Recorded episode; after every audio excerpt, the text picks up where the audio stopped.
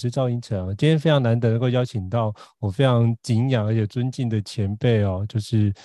包含从他过去的职场的经历，就觉得哇塞，除了在本土的 TOP 公司之外，也到国外的新加坡的淡马锡公司任职，而且是非常高阶的主管。那包含从那个回来台湾之后，也出了好几本畅销著作，而且是非常知名的一个商务的课程的一个分析师。那包含就是很多的课程都非常顶尖，包含财务的构面，包含专案管理构面。我觉得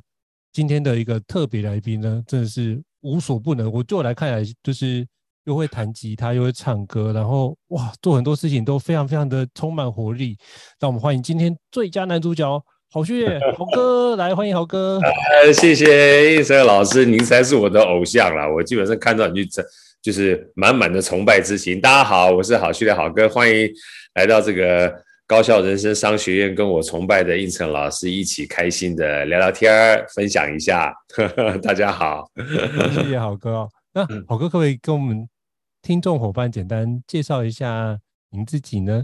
好啊，那个就像刚才这个应成老师说，其实我工作职场啊，到现在很简单，就四家公司，就正式的公司。嗯、第一家的话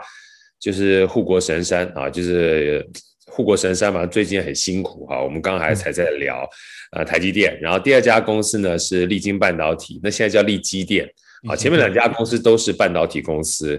那第三个公司就蛮跳痛的哈，从一个半导体的制造业呢，嗯，转到了算是投资跟银行业去。我到了淡马锡，淡马锡是新加坡的算主权基金的投资公司啊。为什么叫主权基金？因为它的投资的基金呢，就来自于新加坡自己的财政部啊，所以叫主权基金。那在这个淡马锡里呢，我最主要的工作地点是在大陆啊。那时候在大陆呢，跟着淡马锡基金成立的三家公司做金融服务，一家是在南京做担保公司，然后后来到那个成都成立一个小额贷款公司，那最后在北京成立一个村镇银行啊。所以这三家呢都是金融服务业，就提供给中小企业。相关的这个授信啊、银行服务啊，这这方面的工作。那后来在二零一二年回来的时候，到现在就是我第四份工作，就是做创投啊，专门帮这些呃，就是想要创业啦，或创业走到一半，他需要一些资金的公司呢，提供资金或者是管理相关的策略服务啊，叫大亚创投。那大亚呢，它也是一家将近六十六年的公司，它大亚电线电缆。所以它是一个我们叫做 CVC，叫 Corporate Venture Capital，是国家呃那个公司把钱拿出来之后成立一个投资基金。所以呃就正式的工作而言的话，就台积电、力积电，然后淡马锡跟大亚创投。那私底下的副业就很多了啦，因为从年轻开始就很喜欢赚钱，所以包含这个呃开补习班啦。然后这个做直销啦，后来这个餐厅驻唱驻唱七八年啦，嗯，后来去电台主持啦，然后做声优啦，啊，这些基本上就是能够赚钱，然后增加一些呃，不管是主动收入或被动收入的机会，都是我的兴趣。再简单的跟大家做个分享跟报告，好，谢谢大家。好，非常感谢好哥，我觉得哇，塞听你的。资历跟那个工作生活都非常非常多彩多姿，而且最近也开始骑脚踏车，我看到很多照片都跟骑脚踏车有关系啊。对，我觉得这样的生活真的是非常非常棒哦。那是不是可以请教郝哥？因为最近就看到你，我今年出了好几本著作，就是专案管理之外，还有另外一本就是《富小孩与穷小二》。那今天就是邀请。郝哥来跟我们分享一下《富小孩与穷小孩二》这本书。那想请教好哥，你觉得写这本书的那起心动念是什么？可以请你跟我们分享一下。好啊，其实呃，我跟这个应成老师认识，我们也算是网友认识。其实一开始真的是，嗯、呃，我对老师有如沐之情啦，因为老师在这方面的这个著作啊或写作都非常棒，非常厉害。那好哥是半路出家啊，因为毕竟。我一开始在公司里面上班，后来是因缘际会加入了大大学院啊，参加线上课程的录制。嗯，然后呢，因为线上课程录制又出了第一本跟第二本书啊，其实都是针对职场相关的啊。一个是以三表为基底的好懂秒懂的这个财务思维，后来又以产销人发财公司结构为基底的好懂秒懂的商业获利思维。那因为这一零八课刚起来的关系，所以那时候三采就找我说：“哎，郝哥。”你这个呃，在写这前面两本书的时候，很多都跟故事相关啊。然后看到你平常在这个 FB 上面发表的时候，有好多跟孩子之间的这个算是财务思维的建立啊，财商建立啊，你要不要试着去写一本跟呃孩子相关的这个书，好不好？我说好啊，啊，这个东西本来我们从小到大就是国英数地理化啊，然后物理化学自然这些很少有这个跟财商相关的东西，所以那时候我就呃。就是毅然决然就答应了，所以那时候富小孩穷小孩第一本呢，其实就是这样子开始的。然后有第一本，然后第二本呢，其实延续之前的，因为本来财商这种东西就会与时俱进嘛，啊，所以其实第二本跟第一本呢，它其实不是一个进阶的概念，它比较像是一个扩张的概念，就是题目会越来越多啊，看到的点会越来越多啊，它事实上可以把它当成就是一个你看到不同的点，它都可以用财商的方式去。解释去表达啊，所以大概的起心动念呢，应该说从人从成人，然后到小孩，那小孩刚好因应着一零八课纲这个素养教育哈啊，才会有想要写这个富小孩跟穷小孩这本书的开始这样子。了解，因为我就是看到好哥就写了非常非常多的著作。就是包含从就是商业获利的思维课以及财务思维课这两本我都有，那下次再带给好哥，请好哥帮我 签名。谢谢。著 作全部都有收藏，这本第五本哦都有收藏。那包含好哥之前有好哥说书，在二零二零年在线上有说明，就是那个五十本必读的投资经典这一区块，我就觉得哎，这个区块有人难得有一系列的方式可以健全相关的投资财务思维，我觉得这件事情是非常重要一个环节，因为自己念真的会觉得。到底哪个派别是好的或不好的不知道。那经过好哥的消化之后，我觉得哎，基本上都会是好的，去芜存菁的方式把这件事情留下来，就跟你的姓氏一样，留下来都是好的。我觉得 超 棒的，对，我觉得非常非常厉害。那我觉得在里面书里面，我就经常看到哎。就是第二本跟第一本，其实就像好哥说的，这是一个扩张概念，因为毕竟一本书能够谈的一个重点跟篇幅是有限的，所以可能有很多的面向都是在有财务思维都很重要。因为其实我发觉，就是我那时候就定定一个能力啊，就我跟好朋友们讨论完，就觉得现在未来职场的工作人，第一个就是问题解决能力很重要，对，再来是语言能力，如果孩子部分能够多语言的方式去做相关的沟通，应该是很关键。再就是能够跟他人协调跟工作的能力，我觉得这很关键。那第四个是财商，我觉得你有财务思维这件事变得非常重要。那财务思维这件事，我发现，哎，以前我们都不会，都是等呃大学之后或是出社会之后才开始接触。我想说，如果我在小学的阶段，或者是去看很多很知名，比如像巴菲特啊，像比尔盖茨，他们都是从小到大就耳濡目染这样的一个状态。所以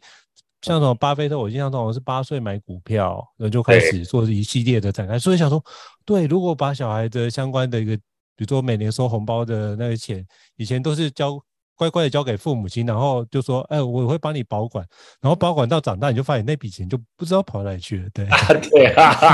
是这样。然后或者是甚至他就长辈比较好，就是帮你放在那个邮局啊或者银行里面，就是一辈子。好，那你就发现，哎，那个你的钱怎么越来越薄？因为毕竟利息的部分一定没有来通膨来的高，所以根据时间复利的状况，反而会。大幅度降低它的一个价值性所在，所以我想说，如果从小到大能培育一个好的财商思维或财务思维，其实对孩子来说，其实是一个反而是一个站在一个相对好的一个起跑点。比如说，像大学毕业的时候，我就看到我几个朋友家里面有财商思维的，他大学跟研究所家里面，他用他那笔的钱，他就可以去读书，而且还有剩。那如果没有财商思维，他可能大学或研究所是要那个什么就学贷款。那的部分借贷出来，哎，他的大学毕业之后，研究所毕业，但起跑点完全不一样，因为一个有存款好几百万，一个负债可能快一百万，那个差距就会出现，而且是五六年甚至十年的差距才能够补回来。那我觉得这件事情跟我想要请教好哥很像，就是我们怎么样去看待？未来的部分要怎么看待竞争这件事？因为好哥里面在里面写竞争这个观念写得很鞭辟入里，我相信叫好哥看看如何去看待竞争。呃，我我我个人觉得哈，其实竞争啊，当然我在书里面讲竞争的过程当中有各种不同的竞争，当然最后还是要带到在商业的竞争里面，因为是以经济的角度去看嘛，啊，价格算是一个很公平的竞争，所以赚钱呢、啊，很重要的关键就是赚钱之后，透过金钱这个来当成是一个买卖交易的竞争的底气。但是刚才这个应成讲到竞争这两个字啊，呃，我觉得我有更不一样的这个见解跟感受啊，因为其实。呃，像狮子、老虎啊，这个基本上猛兽啊，用这个武力来竞争啊。那个儿高个儿小的也是用武力来竞争，能够跑得快的、跑得慢的用速度来竞争啊。那每个人竞争的方式都不一样。但是像以前我们小时候，我们讲说财商、财商啊，其实就是以前如果说你不知道的东西，你就没有办法做选择，这本身就是很大的一个竞争。就是你本身知道的东西就很少的话。那你就没有办法在少少的地方去选择你不知道的东西啊，所以最近在上课，我常常开玩笑就问大家说：“哎呀，请问大家好，小时候有没有听过父母亲跟你说一句话，就是将来好好念书啊，就可以找一份好的工作？”哎，几乎百分之百都举手。对，啊，然后我就说：“那请问一下，有没有听到小时候父母亲跟你讲说，啊，小时候好好念书，将来长大之后不是讲好好工作，找到好好工作才能够好好去创业？”几乎都是零，对，就在脑袋里面呢。创业这件事情呢，理论上不是不好，它至少是个赚钱的选项。我还没有讲投资嘞，哈，嗯，所以但是大部分的老爸老妈都说：“哎呀，你们将来长大之后就好好念书，才能够好好工作或好好找个职业。”所以，变成说这个读书这件事情啊，或学习这件事情，它目的就是为了找工作啊。其实这本身就是一个竞争的局限啊，为什么呢？就是你代表我在洗脑的过程当中，我常常教育也是洗脑，在洗脑的过程当中，就给你一个非常狭隘的局限了。这个在财商里面的话，就限制了你基本上赚钱的管道。嗯，啊，尤其呃，最近这个周末，周末常常是好哥的耍废期，知道吧？我特别是看了之前很想要看那部片。是公视的一个剧，叫《茶经》。哦，茶经，对，哎，茶茶就是，他是讲我们那个北埔那个年代哈，台湾的茶呢，跟国际的茶竞争的这一个故事。那其中坦白有一个很重要的一段桥段啊，这个桥段其实好几集啊，就是这个身为这个男主角的郭子乾，他很想要这个振兴家业，但是背负了将近三，哎，背负了将近三百多万的债啊。三百多万的债，那时候是新台币哦，代表非常非常大啊！一个全部的工厂的话，大概几十号到几百号员工，一个月的薪资也不过才一两万块钱而已。嗯，这三百万是非常大的。结果他女儿呢，二十郎当岁，不仅帮他还了这个所有的欠债，还赚了一大笔钱，还把他抵押给别人的这个山呢，全部给买了回来。那我们想想看一件事情，如果几百号人一个月的薪资只有一万多块。那如果他女儿不是用做生意的手法去帮他把钱给累积起来的话，开玩笑，怎么有可能在短短的不到一年的时间把债务还清，把这个抵押的这个地给买回来，还把他所有员工的这个薪资都给结清？所以这个基本上也是一个很重要的竞争啊。好哥并不说一定要创业，但是一个最重要的概念是什么呢？就是。在这边，我做一个简单的我自己的结论啊，真正的竞争啊，其实你必须持续不断的扩张自己的学习圈，嗯，你让自己的学习知道的东西越多之后呢，你才有足够的选择权，选择一个对你比较有利的东西去投入啊。这个有利的东西不一定是赚钱呢，也许是你想要完成你的梦想，也许是你想要去这个扶持这个偏远弱小的地方啊。好哥非常喜欢一个这个叫做布洛克吧，叫 J J A Y，他三十几岁当了这个呃和尚啊，他认识了和尚，然后他想要去感受一下僧侣的生活。嗯，他有一段视频啊，他说那句话我非常喜欢，他说人呢、啊，基本上是不可能成为他不知道的人。嗯，就像他如果从来没有看过和尚，他不会向往去。理解一下和尚的生活是什么啊？所以试着去理解这个世界上有任何跟你不一样的环境、不一样的世界，甚至不一样的生活形态啊！我觉得它本身就是一个竞争的开始啊！这是好哥自己的个人的感受。那在这边呢，事实上我已经说完了，我反而是要说，因为这样的关系，我认为我们的小孩啊，竞争它会是一个自然而然就比我们强的过程，因为他们接触的资讯的呃平均的单位成本低多了。啊，每天接触到资讯，就反而是我们身为父母亲的要非常谨慎，不要以为他看手机啊、玩电动玩具啊、妈的屌啊、打啊骂啊，哈，啊，说不定他的那个管道啊，就是透过这些你看不懂的东西哈，而持续不断吸收的，而这些东西说不定就是他们将来一个非常重要的竞争武器。所以我每次都苦口婆心的讲说，不要让父母的狭隘成为孩子们的阻碍嘛。嗯，啊，因为我们的狭隘就是我说啊，你不要看这个，你不要看那个看，但说不定这些东西就是他们扩张自己对知识边界的认可或认知。那如果这个东西你把它切断之后，反而就让他自己的这个视野就变小了啊。所以再回应一下刚才这个应成老师问问问好哥的哈，怎么看待竞争这件事情？我觉得当我们呃越开放的心态对这个世界越能够去接收的时候。我们就能够尽量的扩张我们对这世界的认知，而在这种情况，我们就多了很多的选择权，而这个选择权呢，基本上越大的时候，就是我们竞争越有利的武器啊。那至于金钱、幸福、公益、健康，每个人竞争角度不同，但是至少你可以选择自己最喜欢、对自己最有利的。我觉得那是好哥心目中我觉得最好的竞争。嗯，哇，好哥讲的真好，因为其实好哥刚刚讲那个布洛克，我有看那本书，就是《生人心态》，如果没记错，是生人心态，对对对，就是那本书就会让我觉得很多东西，其实他从生人心态里面看待事很多事物，其实他很多时间去构思，其实看得更透彻。所以，包括我在看那个日本经营之圣，就是最近刚辞世的稻盛和夫先生，稻盛和夫，他他之前在六十几岁也是有一段时间出家嘛，对对对。出家，然后是因为日本航空的关系，政府去请他出来，要不然快破产了，他就出才出三班的话他也就持续就是继续修行这样。那我就发觉，哎，他如何一年之内可以把日本航空从濒临破产的危机，然后翻身，隔年就直接形成获利，然后形成一个正向循环。我觉得在那本书里面解构了他很多关于管理的一些智慧，而且他的做法，就很多东西都非常的。直接直指核心的环节跟关键，我觉得就是可以透过这样的不同的角度去学习，然后跨过来，我觉得这个都很棒。所以我觉得这件事情是一个很好看。所以竞争不是只看眼前，很多时候大家都只聚焦在眼前。我觉得可以把这个部分的时间的尺度再放宽，比如说五年、十年、二十年，对，看待的角度会不一样。没错，我现在就开始一直在研究，比如说。呃，怎么做好 Podcast 啊？怎么做好网站啊？因为比毕竟家里面还有腰果那个区块，我想说，哎，如果把这件事情用更有效的方式去学习，然后我自己也拓展一些新的经验，我会发觉，哎，学新的东西会让我一直觉得，好像自己都一直在呈现一个进步状态，然后会用不同的思维来看待原来的框架，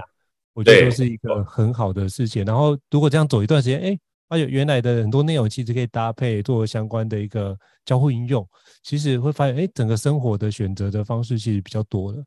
对，那就不会有些伙伴觉得说，哎，他到中年就看到，比如说像现在做讲师，他觉得，哎，你做讲师很好，哎，可是我现在有家家庭啊，然后每个月工作可能还不错的收入啊，可是我放不下这份工作，那就觉得机会成本很高。那我就想说，那多做多学一些东西，其实很多时候就是所谓斜杠。其实我觉得好哥刚刚讲的有关这个扩张自己学习圈，就增加自己学习圈，其实某程度就是讲的是现在的斜杠的概念，就是你可以多一些可能性，然后你就可以多一些不同的变化性，其实也会得到蛮好的一个成长。我觉得我刚刚从好哥里面听到一个非常重要的关键，没错，没错，非常感谢好哥这么精辟的说明哦。好，那好哥你嗯。好哥，你没有提到一个非常重要，就是如何拥有正确的财务思维。那可不可以请好哥跟我们分享一下？像您在也帮很多公司做顾问啊，甚至上了这么多财务的相关课程，跟相关的给很多的建议。那你平常看到大部分的财商思维，就是过去比较错误的财商思维是什么？以及为什么你觉得要建立一个正确的财商思维？那要怎么拥有这件事？想要跟好哥请教一下。好啊，其实我觉得每一个人的财商思维啊，真的没有什么对或错啊。但是至少我就跟他讲说，呃，我们其实真正的关键不在于争个对错啊，其实是多理解各个不同的观点啊。因为我们刚刚讲，就是我们常常我们的观点会受到我们身旁周遭人的影响。对，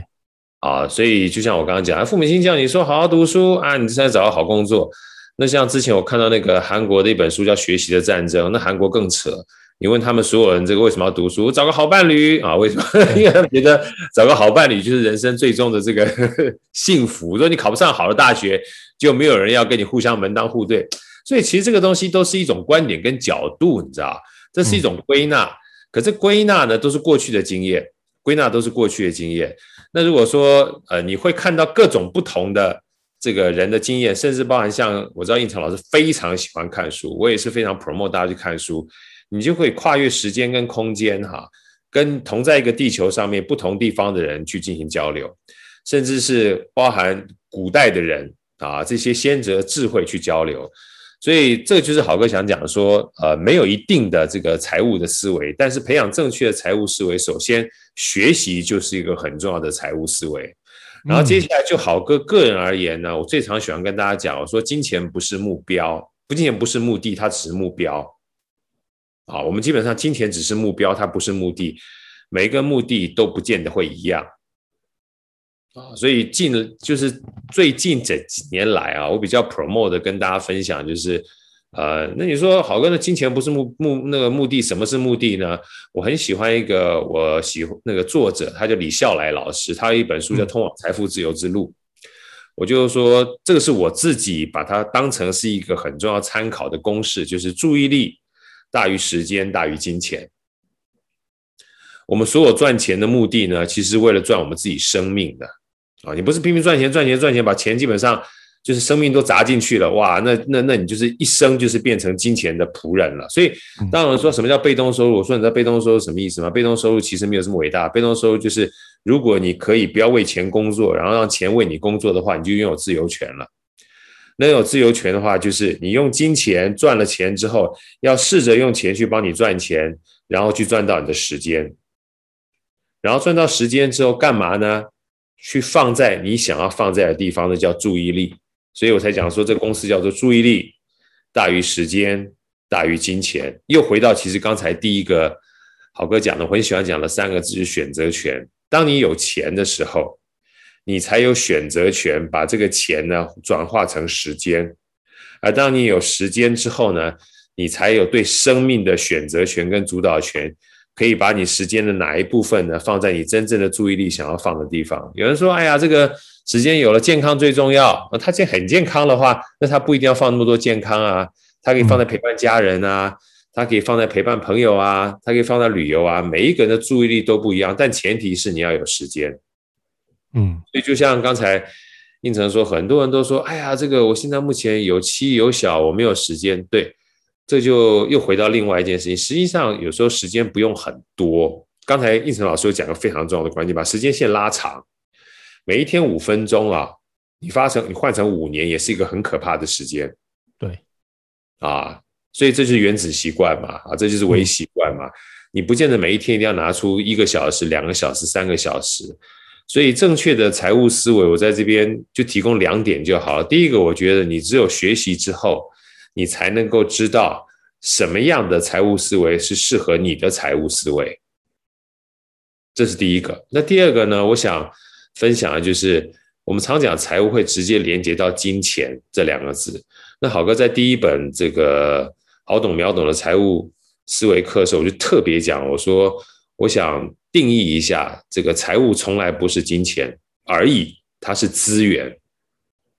啊。因为我们因为讲白了，几百年前、几千年前根本没有货币，没有没有金钱以物易物的时候，没没有这个概念啊。那所有东西都是货物，货物就是资源。打仗的话，钱没有用啊。这个粮草、兵马、士兵、甲胄、武器，这都是资源啊。那回过头来，要把这些东西要能够准备起来，一个最重要的资源就是人力，而人力是要花时间的。所以讲到最后，哇，讲了半天，时间是最重要的资源。嗯，有时候第一性原理就是我们打破砂锅问到底，问到最重要的资源什么时候？你是问啊，我要钱要换什么东西？要换我要想要的东西。那想要的东西要要怎么来？要有人去做，有人做谁做？要人，人用什么做？花时间去做。所以讲到最后就是时间。所以后来为什么我觉得时间这件事情极度重要，也就是为什么我说很重要的财务思维呢，可以参考好哥这个叫做截取啊李笑来老师那个通往财富自由之路的这个公式，注意力大于时间大于金钱，你就会在赚到钱的过程当中不会觉得很迷茫，怎么会这么多钱，还不会很快乐？因为当你赚到钱的时候，不要忘记。要让自己对时间的主动权要有掌控，然后去看看，当你有时间之后，你会想要把你的生命、把你的时间放在什么地方，才能够真正换来你想要的幸福跟快乐？我想这样的情况之下，就可以比较理解，就是金钱它是目标而不是目的，然后注意力大于时间大于金钱，这样子，好哥提供我自己的一个财富啊、就是财务的。思维给大家做参考，好吗？好，非常感谢好哥。好，我已经帮你想好下一本书的书名，好哥的时间管理。我觉得好哥讲时间管理这边，我觉得你讲的非常到位，而且就是因为我自己也在有稍微研究一下这个区块，就发现，呃，如果是在职场工作者，我我就想的是如何提高我的工作效能，对，让这件事做好。可是您的部分是更高一个层次，在于，呃，我刚刚讲的是主动收入的环节。可你现在是加入被动收入的循环，等于是我可以在主动收入跟被动收入取得一个平衡，然后那个地方我的选择权会更高。那选择权不是为了我要高效去把工作完成，是我那选择权是我如何投身在自己所热爱的事情上面。我觉得这个是一个非常好的框架，所以非常期待好哥可以再写下下一本，就是我觉得这本书应该可以帮助非常多的人然后，就是 如何透过这件事情可以让，因为其实基本上大部分都是。呃，读书之后就进到职场，那职场之后就可能达到退休，然后退休之后才开始有第二人生。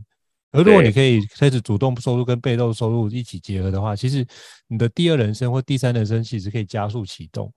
没错，没错。这件事就是你陶哥所讲的选择权这件事情，就是你你不用为了那份五斗米去折腰这件事，所以你的注意力就会大于时间跟金钱的状态，所以就会。非常回扣到，就是好哥所讲，金钱不是目的，它只是一个目标的环节。所以我非常期待你写第下一本书，就是用这个主题去写。我觉得这个应该会打破非常多台湾既有的那职场人士在这件事的思维。那他所打破这样的概念，他才知道说，原来我可以有其他的。Option 可以去做，其他选择性可以去做，那他才会从那个地方开始展开。就像我之前看了一个日本的广告，他说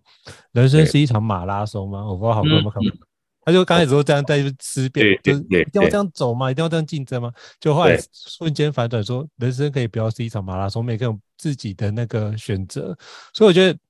我觉得好哥你的书或许可以像那个点，就是反过头来思考这件事情，就开始出现非常多的。可能性，我觉得应该会对大家很多很有帮助，因为毕竟您已经都都经历过，然后知道说，哎，这个部分的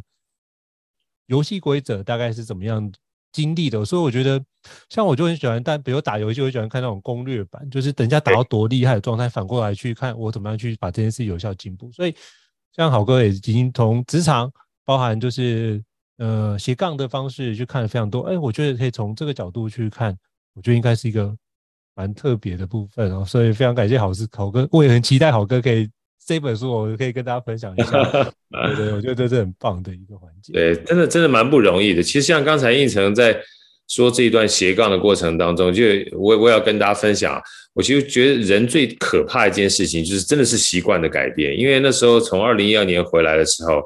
嗯呃，很多人说，哎，好哥你放弃回来，我说放弃回来啊，我说不要学我。因为第一个的话，我这在大陆这五年的话，我真的赚了不少钱呢，啊，所以我才敢回来啊。啊，第二个的话，我老婆还在上班，而且她的收入也很好啊，所以每个人都说，哎，如果想要学你，我说你要学我的话，你也要有一点点不一样的叫做累积，你才可以学，这是第一件事情。不过也有被酸民酸了啊，那时候这个有人写我写文章嘛，就说啊，他这个叫做裸辞回来放弃掉高薪，他说赚够了，我说对。我说这个讲的真好，但是有多少人知道自己赚够了，他愿意去换？这个基本上也是个选择啊，因为赚够这件事情，每个人是不一样。有人就是一辈子都觉得自己赚不够啊，这是一第一个概念。那第二个哈，大家也不要想的这么美好，就是好像今天放弃掉原来非常忙碌的工作，啪变得很空闲之后就很快乐。我说没有，好哥其实经历了大概几个月的，我自己觉得就是焦虑期，因为你会不习惯，因为原来非常职场非常非常忙嘛，一天到晚就是一二十个会，你就觉得自己很没需要，你知道？啊，那突然回来之后就只是带小孩上课，然后下接下接接下课，然后当 奶爸，看起来很悠哉，但是很惶恐，会突然觉得这个存在感瞬间不见啊。所以我才跟大家分享，就是有的时候呢，反而像刚才应成老师讲，哎，你在工作的过程当中虽然很忙，但是每天五分钟，每天十分钟，做一个渐进式的转换，也未尝不是件好事。不用都跟别人学，那只要有了目标哈，它真正的关键就是为了开始。这也是我常常跟我自己跟很多人讲的，目标不一定是为了达成，它是让我们可以开始的。你只要开始想做。目标只要是开始想做，你就开始了。你只要有开始，达不达成这件事情，你只要有开始，它就会达成。因为我们通常最怕就是等着等着，时间就过去就没了。对，等这件事情呢很可怕，一点点非常好啊，所以大家不要怕说啊，这个东西没时间，没时间。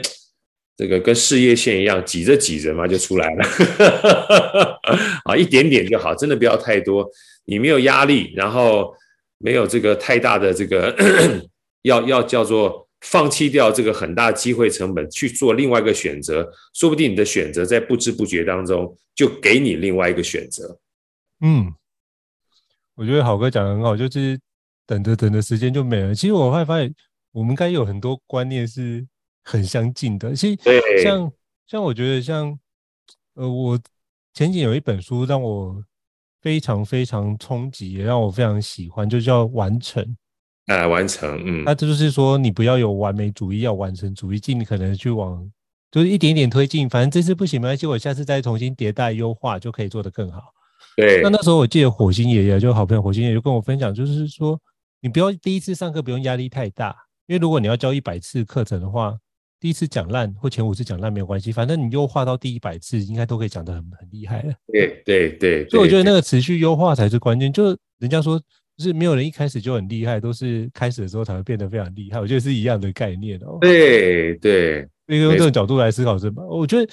这样子可以让自己往前推进。不过后来我自己在过程中，我加入另外一个心态，我觉得也蛮好，就是做实验的角度。就是你做这件事，不要去管它有没有成功与否，而是你要当做实验。如果没成功没关系，我就从里面学到一个事情。对，所以你问我说，我们现在做跟伊森老师做 podcast 的这件事，我没有，我们纯粹只是想说，我们平常对话就是这样对话，那我们就把它放进来，会不会有人有帮助？哎，发现哎有哎，那反正我们就是聊我们的。那你说想不想广播？呃，我们说实在也没有那么在意这件事。可是我觉得我们在意的是，我们两个有没有从里面找到一些新的。content，然后新的内容，我们觉得哎，这个东西是不错。比如说，我们最近又找到一个蛮有趣，就是焦虑感跟成果，这个是一个跷跷板。对，如果他焦虑感很重，代表一件事，他做的成果很少。对，那就会倾斜。可是如果你做的成果很多的话，通常你不太会焦虑。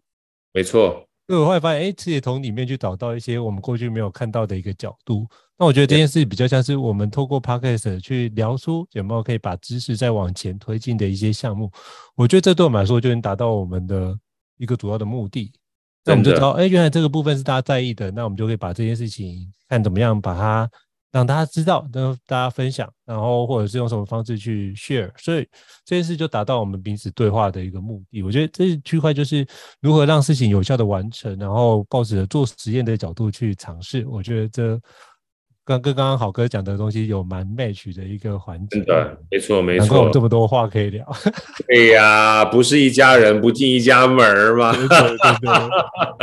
对。对，那最后想请教好哥，就是像。呃，像这本书啊，你因为主要是因为这是因为一零八课纲的财经素养的部分，是很多孩子都得看。那你会建议，比如通常是这样，就是孩子都不太看课外书，那通常都是家长一定买了之后，觉得哎这不错，拿给孩子看，可是孩子不一定看。那你会怎么建议或者怎么使用这本书？可以家人怎么，就是家长可以怎么跟孩子可以一起共读？如果是你的话，你会怎么建议？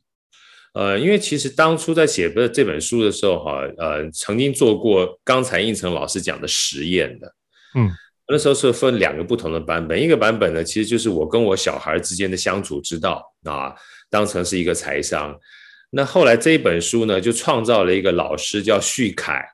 嗯啊，然后旭凯老师呢，就是用上课的方式，简单讲就是把学校这个教室的情景哈、啊，搬到每一堂课里面去。那旭凯是谁呢？丢西哇，因为好哥叫序列，英文叫凯撒嘛，所以旭凯就是我。所以在这个里面呢，可以看到有蛮重要的三个重点啊。第一个重点就是它就是一个呃教室。就是老师跟孩子的模拟，那你可以把它想想象成在学校就是教室，在家里就是父母亲跟小孩，这是第一个场景啊。那第二个场景呢，就是他没有直接的传授，他纯粹都是问题。啊。这个东西蛮重要的，因为呃，就像好哥序里面讲的，就是说其实他没有标准答案的，你们永远不知道有标准答案。但是你只要让别人讲出答案来，而不是你说答案而已的话，我们基本上就有不同的观点了，嗯，我们就有选择权了，啊，所以第一个呢是这个场景呢，基本上适用于老师跟学生，也适用于家长跟小孩。那第二个场景呢，第二个关键呢，就是它不是直接给答案，而是提问。啊，第三个呢是，既然是提问。在结论里面也没有标准答案，是把大家的答案汇整起来，变成一个我们共同的观点跟共同的答案。嗯，那如果是这种情况之下，适合谁呢？适合任何愿意提问也愿意接受问题的人。所以在过程里面，好哥碰到很多的这个家长问我说：“我说你就把里面的问题问问你小孩啊，然后问你小孩之后。”看他什么答案，然后跟他说：“哎，你这答案跟这里面有不一样的地方，有一样的地方就好啦。他如果不爱看书，你去看看别人的答案，跟看看自己的答案，那彼此之间就有交集了。交集在哪里呢？交集在针对这个问题互相去讨论，而不是针对这个问题呢，一定要争个你死我活。嗯，我觉得这个东西都是一个学习的本质。所以这就是为什么呃，我也想借这个机会，透过这本书。”呃，不是把知识传递给小孩而已，小孩不看没关系，但是至少父母亲跟这个家长看了之后说，哦，原来这个问题可以这样子问，原来我不一定要直接给他们答案，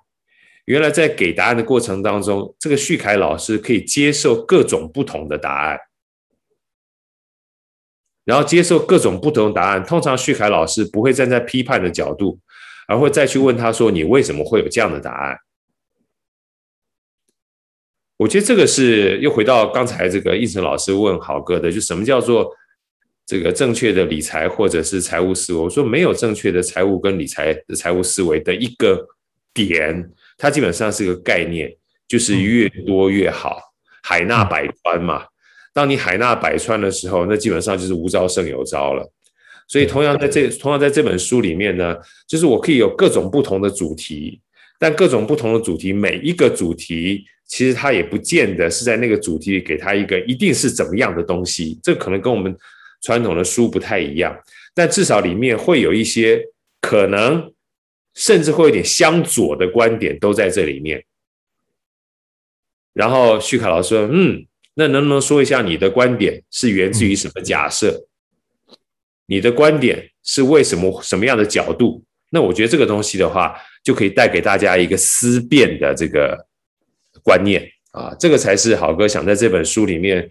呃，不管第一本、第二本，甚至现在第三本，大家如果这样概念的时候，可能接下来我就不用出书啦，因为每一个人碰到各种不同角度的时候，他可以有这种方式去带他的小孩，带他的学生，甚至是我们大人带我们自己。嗯，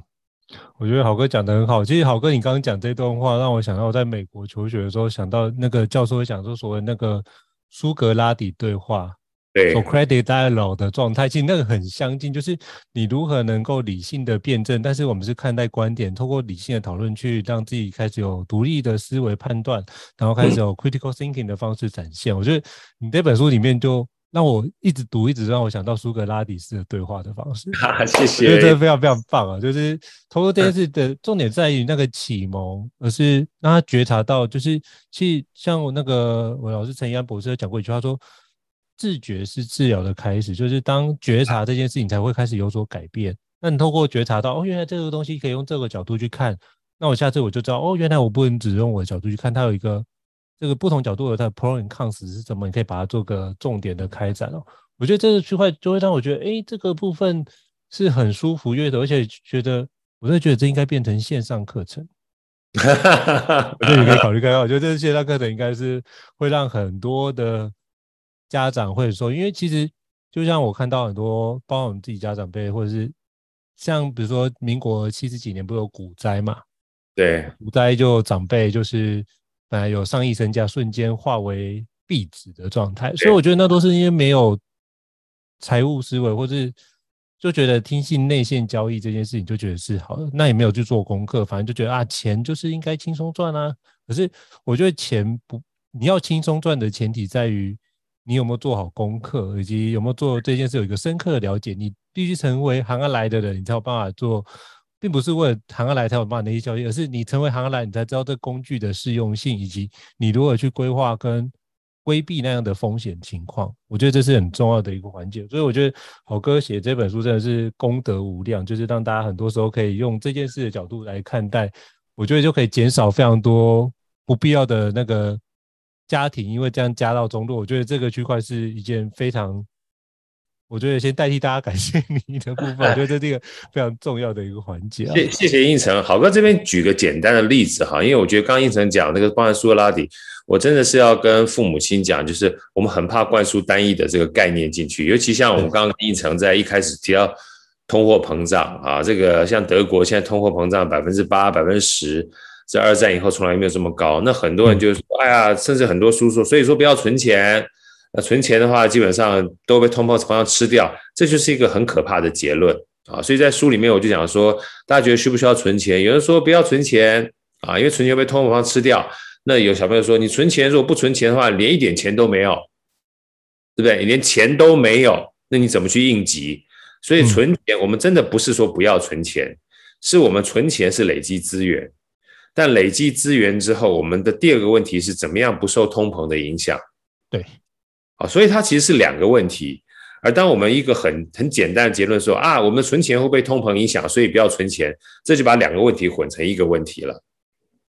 啊，所以其实问问题本身很重要，目的也很重要。我们真正的关键是让我们生活不要受到通膨的影响。那说句老实话，在这种情况之下，存钱这件事情跟有没有通膨它是两个，因为存钱是存资源，你不一定是钱。嗯你如果钱一直可以跟着通膨持续往上走的话，举个例子，如果你存的不是钱，存的是财富，财富是抗通膨的，那就没有问题了，对不对？或者是今天虽然台湾它台湾其他地方会通膨，那台湾没有通膨，那你可以把台湾的这个投资组合放在里面，这就是投资的概念。所以不管创业也好，投资也好，理财也好，它可能都有不同解决我们问题的这个方式。那我们最怕就是用单一个观点哈，去给小孩儿，就是说你只得这么做，只得那么做。那我觉得这样的情况之下就会比较可惜啊。所以说，呃，对，回应一下刚才应成老师讲的，所谓用提问的方式呢，也是让我们避免把一个看起来嗯、好像要解决一个问题，但是一提出来问题之后，反而成为另外一个问题，就很麻烦了。好，非常感谢好哥的补充。我觉得这对很多的家长，或者对对我，因为我自己有小孩，我觉得这也是很重要的提醒。就是我们常会看到，就是我们的限制。那如何把这个限制能够打开？我们自己要先打开我们自己的限制，才有办法打开孩子的限制啊。好，那最后想要请教好哥，就是那目前有没有什么样的好哥有没有什么样的相关的课程资讯可以去哪边找寻呢？以及我知道好哥有 Podcast，也可以跟我们听众读者分享一下。去哪边可以听到这么厉害的 podcast 呢？好啊，上次也非常有缘和这个荣幸啊，邀请应成老师来上好哥的 pod 好哥的 podcast 很简单，叫好声音，好就是好哥的好，声音呢就是声音，就是好声音 podcast。那我们的 podcast 呢，其实起心动念一开始比较有趣，我们那时候是在二零二零年的九月三十号，那时候开始是跟着音乐家哈去。呃，在疫情的时候帮音乐家去 promote 他们的音乐乐曲，还有这个不同的音乐会。那走着走着，那后来我们没有特别去局限里面的内容，所以包含像我们的非常厉害的好朋友，像应成老师啦，或者一些创业家啦，或每个有故事人的话，都在这里面。所以大家如果不管是对音乐也好，或对任何的主题啊，你没有特别设定，但是你觉得每一个人他都是一本书啊，每一个人他的故事啊，都可以给我们带来一些就是有趣的叫做对照、映照或启发的话，我觉得好声音啊，就跟我们高校人生商学一样，可以当成是你一个茶余饭后，呃，就是很轻松吸收的一个管道。那另外呢，好哥就是除了我现在目前有五本书啊，五本书的话，四本是三彩的，跟这个呃财务有关的，一个是好懂秒懂的财务思维，一个好懂秒懂的商业获利思维，另外就是富小孩的一跟富小孩二。那上周呢，还有一本书，我自己觉得那本书是专案管理，我写的几乎是没有这个专有名词的一本专案管理书啊啊，其实就是做事儿啊，玩一场从不确定到确定的游戏，这是好哥的五本著作。那另外，针对线上课程而言呢，大大有两堂线上课程，就是跟我这第一本、第二本书是一样的。嗯哼。另外，现在目前在滋滋线上听呢，呃，我有四堂课啊，一堂课呢是六分钟学理财，它是收集了所有人的这个理财相关的问题，然后好用答客问的方式放在滋滋线上听啊，那基本上涵盖了很多我们不管是生活、职场、家庭跟投资的一些问题。那另外一个是跟职场相关的啊，因为毕竟好哥在职场也算这个待了将近三十多年，所以那时候芝芝线上听中广就说，好哥你要不要也顺带着帮我们这些在职场里面的年轻人也好，提供一些答客问，所以就是有一个职场爬升术的六十堂的课程。嗯，那第三跟第四堂课程大家可能就比较熟悉了，一个就是我专案管理啊，专案管理线上课。那另外一个呢是，哎，第三、第四堂课可能大家不熟悉，因为我自己觉得很熟悉哈，这个这个逻辑思考力的金字塔原理。因为毕竟好哥在银行的时候，我们那时候跟麦肯锡一起合作，所以麦肯锡呢，他有一套专门的金字塔原理的问题分析解决，还有逻辑思考力，是我们那时候每一个人必修的课程。那好哥是种子教官，所以后来把这一套课程呢变成线上课程，跟大家做分享。那大概在今年年底的时候。还会有另外一堂课，也是知识线上听，邀请郝哥做的啊。到时候出来的话，再有机会请应成老师帮郝哥分享哈，是怎么做好一个企业讲师。其实我不能说我我做好企业讲师，只是我这四五年来有一些经验跟分享，所以一样，这个滋滋线上听的林家阳林大哥，希望说我把这个地方整理出来，变成一个线上的分享，跟大家做这个交流。我觉得是交流啦，因为毕竟厉害的讲师实在是太多了。现在目前的话，就是以知识线上听，还有大大学院，还有好个五本书籍。那如果大家想要轻松的分享的话，除了这个高校人生商学院的 Podcast 一定要选择之外，或许有空的时候可以听听好声音，大概是这样子的。好，非常感谢好哥的精彩分享。那这几个部分我都会把那个连接到时候放在就是我们的这一集的相关的介绍里面，大家都可以填选相关的一个内容。好，非常再次感谢好哥莅临我们高校职商学院哦，也祝福好哥一切顺利。那我们这一集就到这边。那如果任何听众对我们的节目有什么样的一个支持跟回馈的话，都欢迎在平台上面给我们五星按赞。那如果想要听的节目，都欢迎在下面给我留言，我们会尽力的回复给大家，好吗？那我们今天就到这边，再次感谢好哥，谢谢大家，谢谢，好，拜拜，拜拜。